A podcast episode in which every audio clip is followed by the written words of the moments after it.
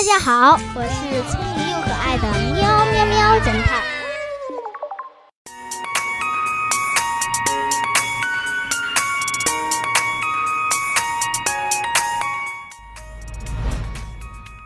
冬天的玻璃窗，在一个村庄里有一个大户人家，冬天一家人准备去泰国旅游半个月，因为村子里经常有盗窃事情发生。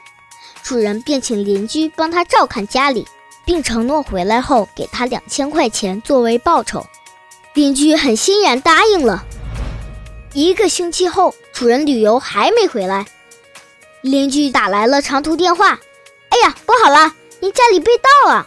我可是尽心尽力帮您照看啊，谁知道怎么还是被盗了呢？”主人问了一下情况，赶紧让邻居拨打了幺幺零报警。苗警官接到报案，马上和助手小李赶到了现场。听了邻居把事情的经过描述过后，苗警官对现场进行了勘查。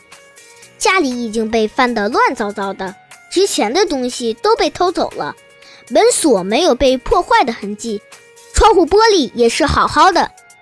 苗警官问那个邻居：“你是怎么知道他们家被盗的呢？”“我是亲眼看见的，那天夜里刮着大风。”我听见屋子里有动静，便来到这里。天太冷，我又没有这里的钥匙，就趴在窗户上往里看，但窗户上结了一层冰，什么都看不见。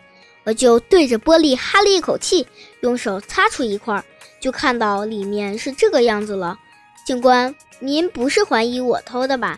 主人可是信任我的，还答应给我两千块钱报酬呢。喵警官哈哈一笑。我不是怀疑你，我现在就很确定就是你偷的。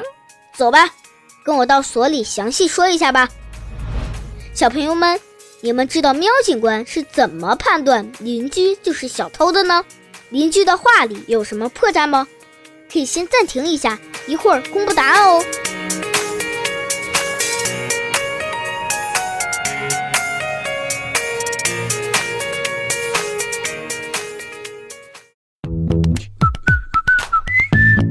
现在是答案时间。